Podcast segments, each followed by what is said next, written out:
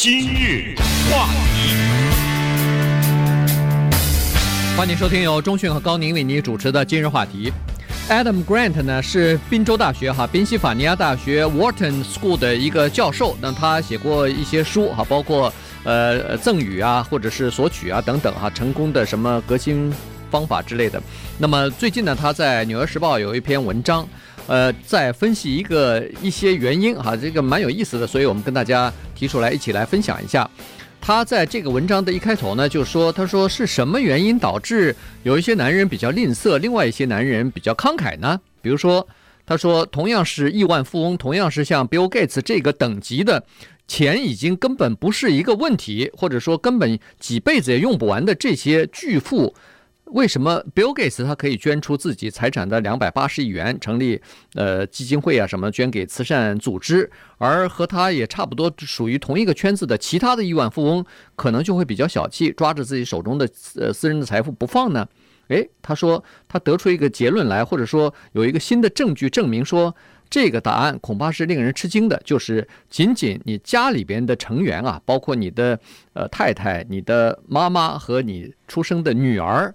恐怕都会让这个男性变得更加慷慨。对，也就是说，女人让男性变得更加慷慨，这就是今天对这个问题的答案哈。这个是人家的丹麦的研究者们研究了一万家丹麦的公司，而且是花了十年的时间跟踪这些公司，初初步得出了这个结论。然后，其他的美国的学者和欧洲的学者在慢慢的去把这个事情给证明出来，而且他们做的一些试验是非常能够有说服力的哈。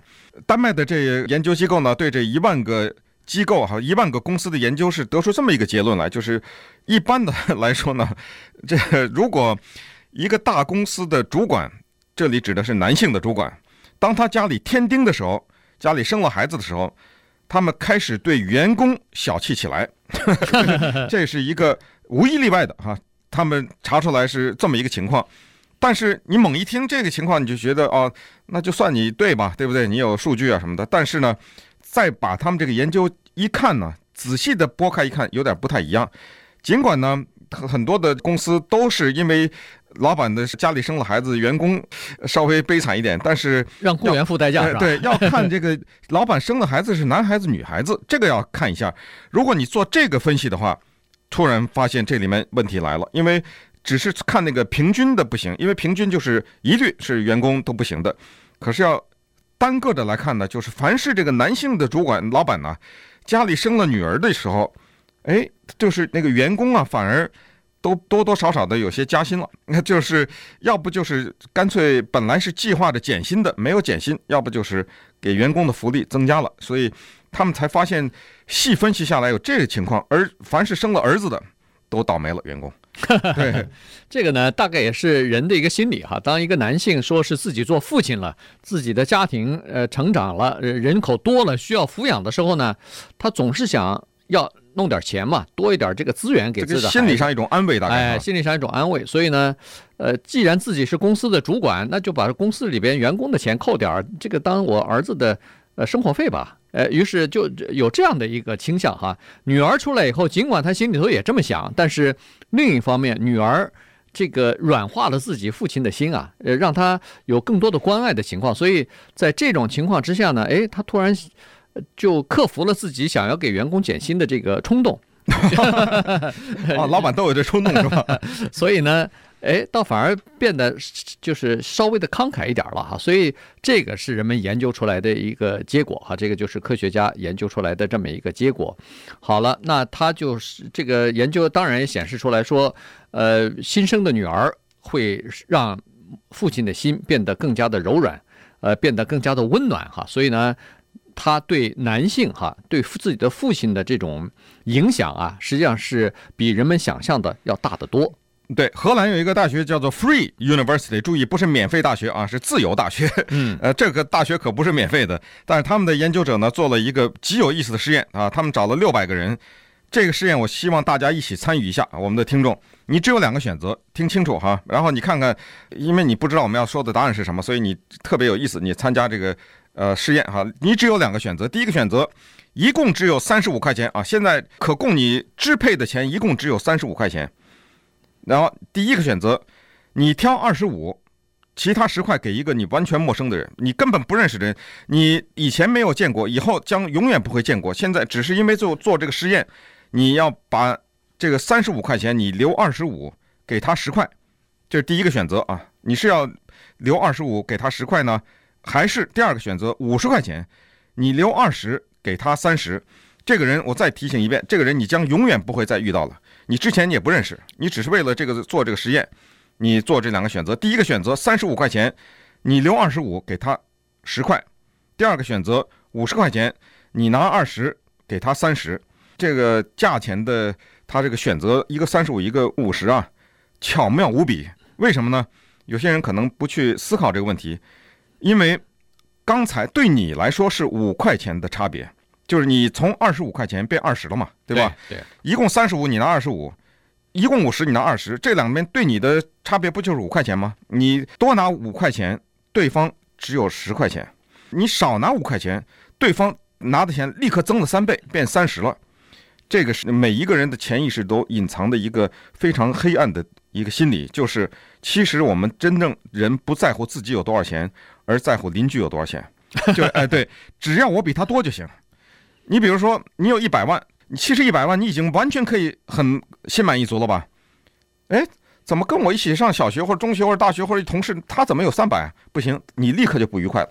对，哎，你立刻就不快乐了。所以现在问大家，你是要那个第一个选择，你拿二十五给另外一个人十块，还是要第二个选择，你拿二十给那个人三十？你做完这个选择以后，请我们这个高宁先生公布一下答案。呃，这个。一般来说，第一个选项大家都知道，这个是属于比较自私的选项，就是你顾只顾及到自己嘛，自己多一点，然后让对方少一点。第二个就是更加慷慨的，就是说你少得了，但是对方多得了，而且你少得的并不是那么少，你只少了五块嘛。对，但是对方就多得了呃三倍，哎，三倍就是多得了二十块钱，所以这个比例是蛮大的。可是问题有很多人会想。那关我什么事儿啊？对方那个人既不是我朋友，也也不是我亲戚，我也不认识，以后也从来不会见面，可能就这么想了哈。所以呢，在这个 Grant 做的这个游戏当中呢，他一共不是做一次一次游戏，让他们类似的这个游戏一共做了九轮，但是在每一轮的游戏当中，都表示出来一致的情况，就是说。呃，比较慷慨的那些人，就是愿意自己少拿五块钱，让对方多二十块钱的这些人呢，一般来说都有都是拥有更多的子女的，而且呢，呃，至少是平均是两个子女哈，呃，或者是有姐姐妹妹，哎，或者是你的家庭当中有姐妹啊，就是，所以从这个意义上来讲呢，就是说你家庭大的话，子女多的话，你就意味着更愿意和别人分享。或者说你自己的姐妹总数比较多的话，那么对你可能变得慷慨也有些影响。但这里至关重要的一点就是有兄弟没有影响，没有影响。对你，如果你一大堆这个哥哥弟弟，你还是那么自私。但是有了姐姐妹妹，立刻就不一样了。那么稍等会儿我们再给大家讲一下 Bill Gates 母亲的故事。今日话题。欢迎继续收听由中讯和高宁为你主持的今日话题。这段时间跟大家讲的呢是 Adam Grant 哈，这个宾州大学 Wharton 呃商学院的一个教授啊，他写的一篇文章，就是呃他发现，当然不是他发现，是一些呃包括他在内的一些科学家和这个呃学者们啊，研究人员发现说，其实家庭里边的女性成员可以让男性啊变得更加的慷慨，变得更加的愿意呃帮助人和愿意和人分享。他说这个呢。在男性的呃成员家庭成员当中，包括父亲啊、儿子啊、兄弟啊，呃，没有影响啊，对这个慷慨这件事情没有什么影响，所以这个事情倒是蛮引人呃注意的，因为哎，你有的时候想想，确实也是有些道理。嗯，Bill Gates 的母亲叫做呃 Mary Gates 啊，他的母亲和 Bill Gates 的太太 Melinda 呢，两个人对 Bill Gates 的影响是很大的，因为。Bill Gates 自己呢，早年就是当他已经变成财主了以后呢，他曾经讲过，就是他要等二十五年以后，他再把他的财产再全部的捐出来。但是他的母亲呢，就一直给他施加压力。他太太当然也是不遗余力的对他进行鼓励。一九九三年的时候呢，当时一件事情可以说是转变了 Bill Gates。那个时候呢，他其实还没有准备好，他要等着他彻底的进行这种捐款呢，可能还要等个一二十年呢。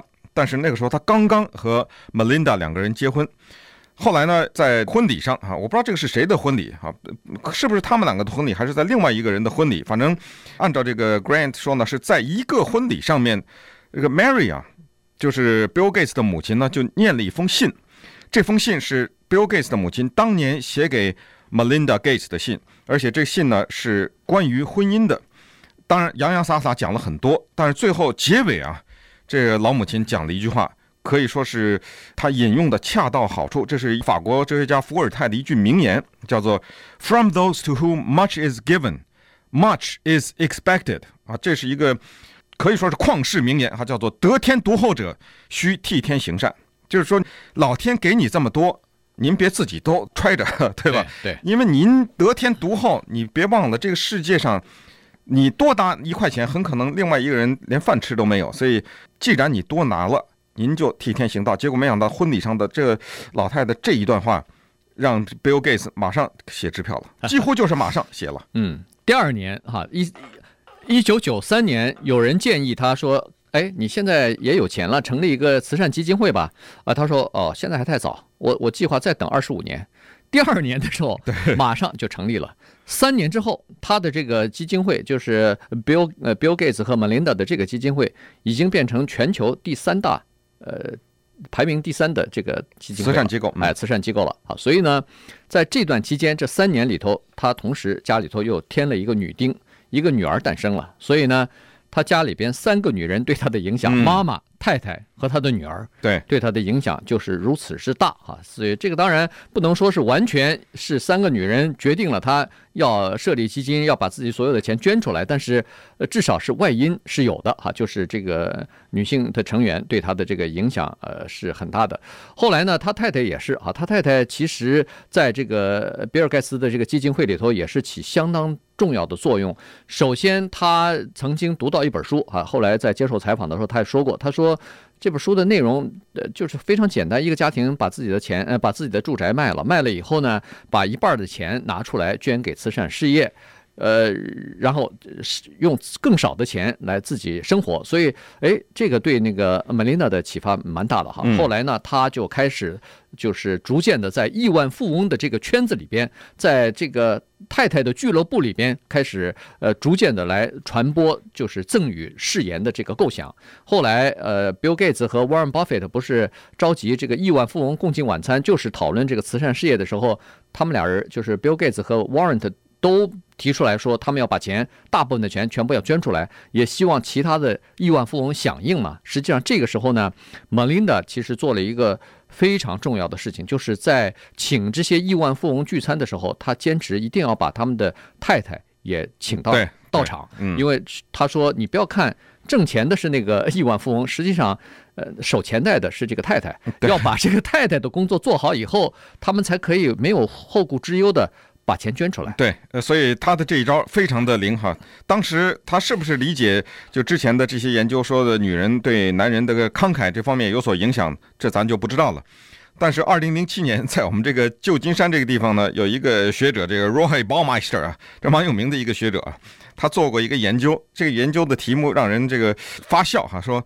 在历史上，男人到底有过什么好事儿？有过什么好处？男人有什么优点没有？呃，答案是没有。哎，答案是几乎没有。